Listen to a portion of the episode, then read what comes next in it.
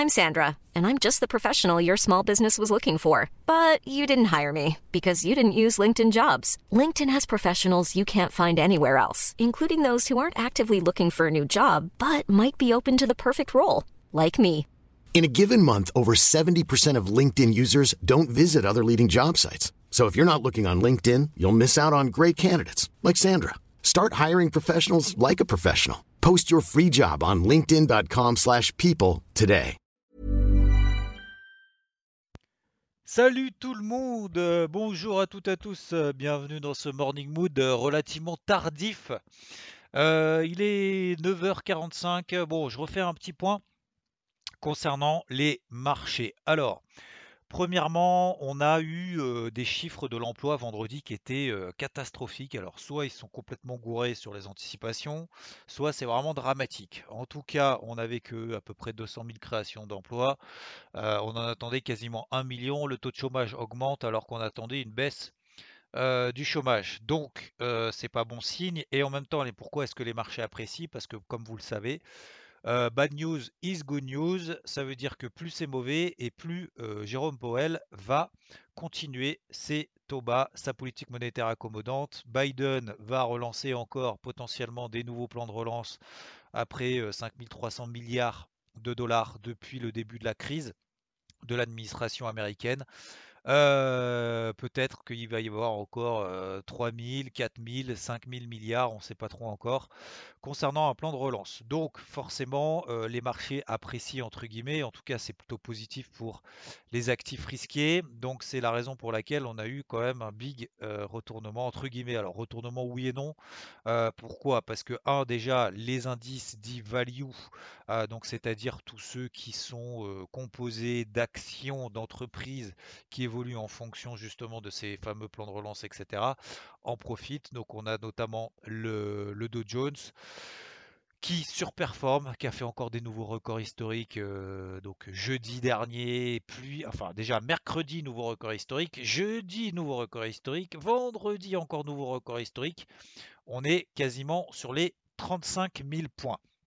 Alors, on a eu également une belle remontée sur le Nasdaq. Euh, le Nasdaq, donc, même s'il sous-performe, euh, bien évidemment, lorsqu'on a euh, voilà, des, grosses progressions sur l'ensemble des indices, bah, le Nasdaq a plutôt tendance à suivre un petit peu. Mais le Nasdaq revient sur une zone de résistance très très forte. Alors, vous le savez peut-être pas, mais je vous le dis en tout cas, donc depuis euh, maintenant une semaine et demie, je n'ai cherché qu'à le vendre. Pourquoi? Parce que c'était tout simplement l'indice le plus faible. C'est pas que j'ai une conviction forte que les technos vont s'effondrer, loin de là. Et d'ailleurs, si vous avez vu le débrief hebdo, c'est pas parce que euh, les technos, euh, les Amazon, Apple, etc. perdent 3-4% que forcément, ça y est, c'est un bear market. Non, c'est juste qu'on est dans des grosses phases de range depuis maintenant un an et demi sur ces trucs-là. Certaines d'autres moins que d'autres. Euh, Google, par exemple, Alphabet, elle est dans une tendance haussière très forte.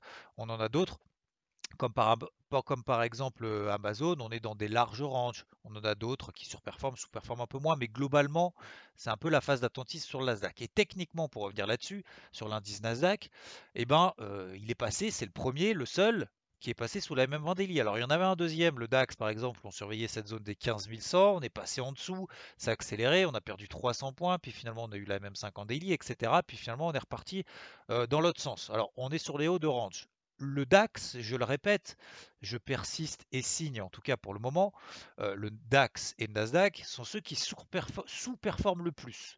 Ils baissent plus que les autres, ils montent plus que les autres. Donc si on veut vendre, plutôt essayer de chercher à vendre, bah, ceux qui baissent le plus vite. Non, je pense, en tout cas pour le moment. Alors peut-être que ça va s'inverser, peut-être qu'il va y avoir à nouveau une rotation sectorielle, etc., etc., mais pour le moment ça fonctionne. Donc c'est pour ça que j'ai privilégié le Nasdaq et c'est pour ça encore ce matin, je privilégie encore les ventes plutôt sur le Nasdaq. Voilà, tout simplement. Le DAX aussi, en second plan, pourquoi pas? Ce matin, le DAX fait euh, quasiment ce qu'on appelle un open en extrême. Petit gap aussi, puis tout de suite, on voit l'open cash que les opérateurs vendent. Donc voilà, alors oui, effectivement, on est contre un flux aussi horaire, etc., mais, mais, encore une fois, bah, ça baisse un petit peu plus vite. Regardez le Nasdaq, MM50 H4, pour ceux qui font un peu d'analyse technique. Voilà, ça vous donne un point de repère peut-être intéressant, et vous tracez une grosse ligne horizontale sur les 13007. Voilà, et pas besoin de faire plus, vous tracez 13007. Vous regardez ce que ça donne depuis à peu près mi-avril, depuis le 9-10 avril. Et vous regardez sur tous les niveaux à chaque fois qu'est-ce que ça donne sur cette, sur, cette zone-là. Alors bien évidemment, ça bave un petit peu. C'est pas 13007 au point près, c'est simplement euh, une zone d'intervention de vente dans une tendance qui est baissière en données H4, tout simplement. donc ça c'est la première chose. Deuxième chose, dans la mesure où le NFP était quand même très mauvais, forcément, bah, assouplissement monétaire, machin, etc., etc., forcément, c'est favorable à une accélération baissière sur le, sur le dollar. Donc c'est ce qui s'est passé. On poursuit finalement la tendance baissière qui est en place sur le dollar depuis début mars. Et on sort par le bas d'un espèce de drapeau ascendant qu'on avait commencé à constituer en place, à mettre en place depuis le début de l'année. Depuis ce début d'année 2021, on avait des petites accélérations haussières, etc. On repasse en bas. Donc là, plutôt, à mon avis, à mon sens, privilégier le flux du moment. Donc le flux plutôt baissier sur le dollar même si je suis pas très à l'aise sur, euh, sur ces trucs-là. Comme vous le savez, je voulais, partager en toute transparence mon, mon échec. Alors, c'est pas un échec, mais c'est cette erreur, cette petite erreur de pas forcément avoir pris le flux haussier qu'on a eu sur l'or, plus précisément au passage des 1800, parce que c'est une grosse zone. On avait un bouchon, de, un bouchon de champagne au-dessus des 1008, et puis il y a eu le sabrage euh, de, la bouteille de champagne au, NFP. Euh, on avait déjà eu une première accélération haussière, et puis après derrière, bah, tout s'est un petit peu enflammé avec le, euh, le NFP de, vendredi. Donc, euh, donc voilà, on est un peu dans ce, dans ce contexte-là d'accélération haussière sur l'or, de flux haussier qu'on a à l'image du flux baissier qu'on a sur le dollar. Et euh, donc ça c'est la deuxième, deuxième grosse thématique. Et enfin concernant les cryptos, petit point crypto. Alors on a des décalages un petit peu à droite et à gauche. c'est toujours un petit peu, comment dire, il n'y a plus de, de, grosses vagues euh, comme on a peut-être connu. Donc là, c'est vraiment des décalages un peu, et ça j'en parle depuis un moment, euh, comment dire, précis, des, décalages euh, un peu à droite et à gauche. Donc il y a des trucs qui bougent plus, il y a des trucs qui continuent à progresser lentement. L'Ethereum, par exemple, on en a parlé de cette surperformance. Depuis là, quand on se posait la question fin avril, oui, c'est la fin du bull run, ça y est, le Bitcoin perd 25%. L'Ethereum, il a pas, il, il, est même pas passé sous sa MM20 daily.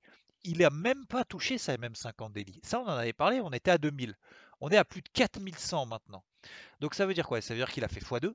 Ça veut dire que l'Ethereum surperforme. Ça veut dire qu'il monte toujours plus vite que le Bitcoin et que on privilégie bah, celle qui surperforme. De la même manière que sur les marchés traditionnels, c'est la même chose.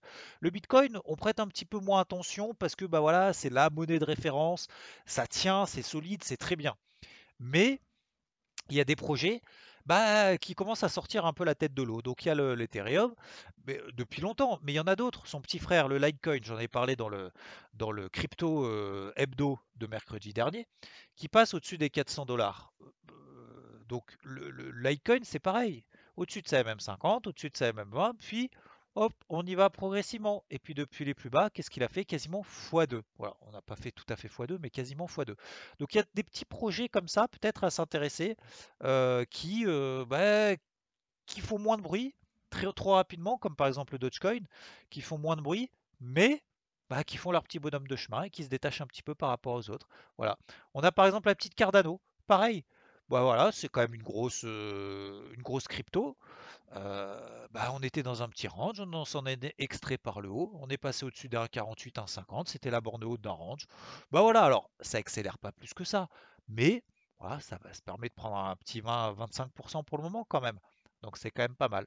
Voilà, donc faut essayer de sélectionner comme ça ces dossiers qui, euh, qui surperforment, sous-performent, sans trop se poser de questions plus que ça. Toujours pareil, attention, faut pas voilà, partir en principe, du principe que ça y est, elles vont faire encore x12, x2 en quelques jours, en quelques semaines. Ça va être un petit peu plus délicat. Donc, qui dit plus délicat, plus sélectif. Pour être plus sélectif, on regarde un petit peu les fondamentaux, on regarde ce que ça fait un peu, sans forcément être spécialiste. Il enlever, euh, faut enlever cette idée de, croire que les experts savent forcément plus que les autres que ce qui va monter, ce qui va pas monter. Loin de là, au contraire. même, regardez le Dogecoin, c'est une grosse blague, c'est le truc qui a fait x100 depuis le début de l'année. alors là, oui, effectivement, elle a pris une petite tatade, mais en même temps, c'est un peu normal. Elle était à 70 centimes, elle a perdu la 40%, mais on est toujours au-dessus de la MM20 daily, donc c'est absolument impressionnant. Puis Musk, il lâche pas le morceau en plus. Hein. Regardez son compte Twitter ces dernières heures, ces derniers jours. Euh, donc il va pas lâcher, il va pas lâcher le morceau là-dessus. Mais voilà, il y a des euh, petites alertes donc à se placer. Il y en a bah, qui, sont un peu plus molles, comme par exemple, moi je la surveille aussi, euh, je la suis, EGLD par exemple, voilà, qui est un petit peu plus molle, qui part pas. Il y en a d'autres ce matin qui se décollent un petit peu, comme par exemple One, Harmony contre le Tether par exemple, One USDT. Euh, bah voilà, au-dessus de la MMBA, elle pump un petit peu, euh, voilà, ça peut permettre de prendre un petit ticket comme ça sur des départs, sans forcément avoir de conviction forte. Ok? Donc voilà pour le, point de la matinée. Je vais continuer à travailler mon petit, euh, mon petit Nasdaq à la vente, sans conviction forte. C'est juste que voilà, ça me donne des petits flux. Euh, acheter là maintenant le Dow Jones, moi ça me fait peur et j'ai pas, pas envie. Voilà, alors c'est peut-être contre-productif, à tort, très probablement. Je le dis, je m'en cache pas. Mais euh, voilà, plutôt que d'essayer de chercher le point haut là-dessus, autant peut-être euh, shorter bah, ce qui baisse un petit peu plus. Par exemple, le Nasdaq, voilà, donné par exemple ce matin encore 50, 60 points. Donc c'est voilà, ça, permet de bien commencer la semaine. Privilégions les flux du moment. or, argent, euh, flux baissier peut-être sur le dollar, pour ceux qui sont plutôt euro-doll, bah oui, ça donne des grosses bougies impulsives haussières, ça donne, ça fait peur de payer aussi haut, mais en même temps c'est ce qui fonctionne aussi. Voilà. Euh, puis le taux à 10 ans au US a commencé à se faire peur du coup après le NFP, puis finalement on est passé en dessous des 1,50, puis finalement ça tient. Donc pour le moment on reste toujours dans cette lignée, plutôt globalement. Tant que le taux à 10 ans aux États-Unis s'installe pas sous les 1,50%, on est malgré le NFP toujours un peu voilà dans les tendances de fond avec des euh, indices value qui surperforment, etc., etc. Voilà pour ce petit point de début de semaine. Je vous souhaite une très belle semaine, une très belle journée, même si a priori partout, un peu partout, je ne sais pas si vous êtes en France ou pas, mais c'est pas terrible en termes de météo cette semaine. Donc on va bosser, on va continuer à apprendre, comprendre, à se préparer ce qui se passe sur les marchés. Et bah, je vous dis une belle journée. À plus, ciao Hey, it's Paige DeSorbo from Giggly Squad. High quality fashion without the price tag. Say hello to Quince.